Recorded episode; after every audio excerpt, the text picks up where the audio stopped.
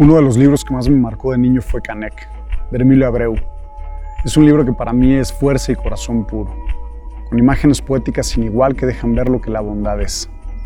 Si un día tienes oportunidad y calma, porque son de esos libros que hay que reservar cada párrafo para que hagan huella en el corazón, te invito a que lo leas. Y mientras te comparto un fragmento. Gui preguntó a Canek, ¿de dónde viene el polvo que se pega en las ventanas, en las imágenes, en los libros y en la tela de los retratos? Canek contestó, como todo lo de la vida, niño Gui, viene de la tierra.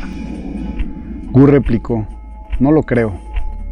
El polvo que se pega en las ventanas, en las imágenes, en los libros y en la tela de los retratos, no viene de la tierra, viene del viento. Es el viento mismo que muere de cansancio y de sed en el rincón de las cosas íntimas.